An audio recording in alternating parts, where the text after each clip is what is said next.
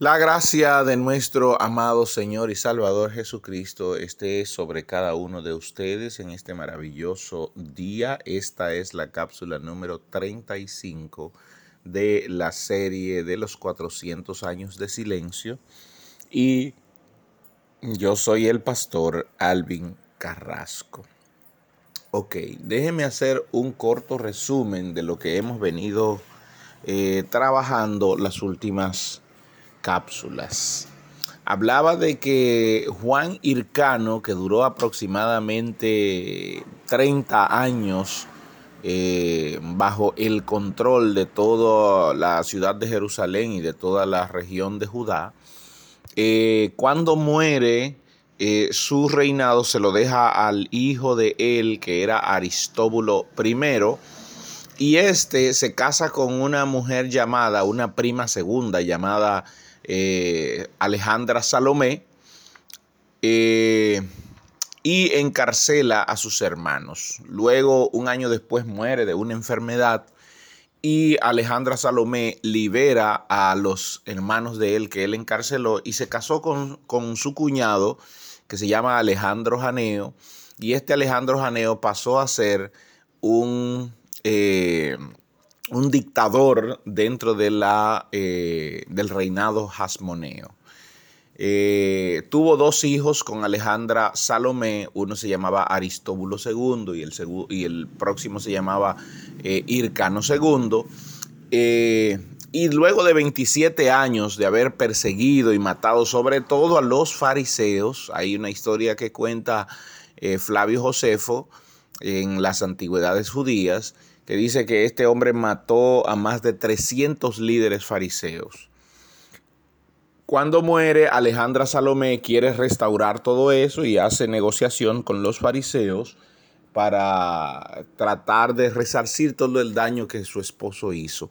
Pero que también, eh, porque era una mujer muy inteligente, Alejandra, Alejandra Salomé, cuando, ah, cuando su marido muere, ella ve que sus hijos eh, se pelearían por el reinado, se pelearían por eh, tener el control del reinado de mantener la dinastía. Así que ella, para proteger a su pueblo, hace negociación con Roma, hace negociación con los romanos eh, bajo un protectorado romano. Por eso dijimos que con Alejandra Salomé terminó la unidad y la libertad que tenía el pueblo judío eh, con la dinastía eh, Asmonea y también terminarían los años de paz y de tranquilidad.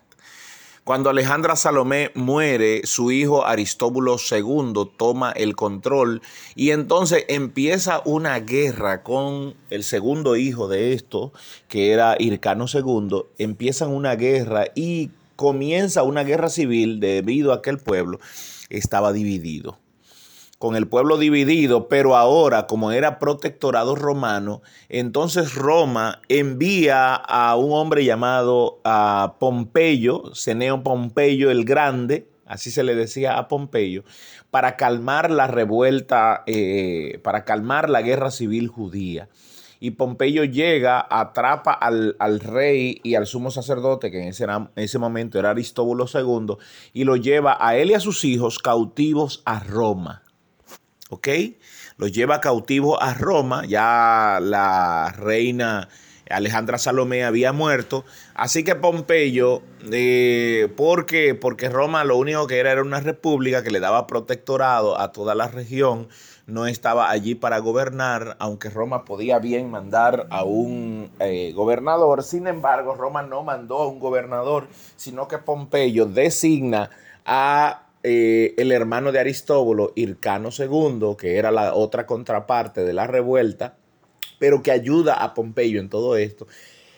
Roma deja a Hircano II para que se haga ah, responsable del sacerdocio y del reinado, porque una cosa que Roma hacía, a diferencia de los griegos, era que Roma no intervenía en temas religiosos.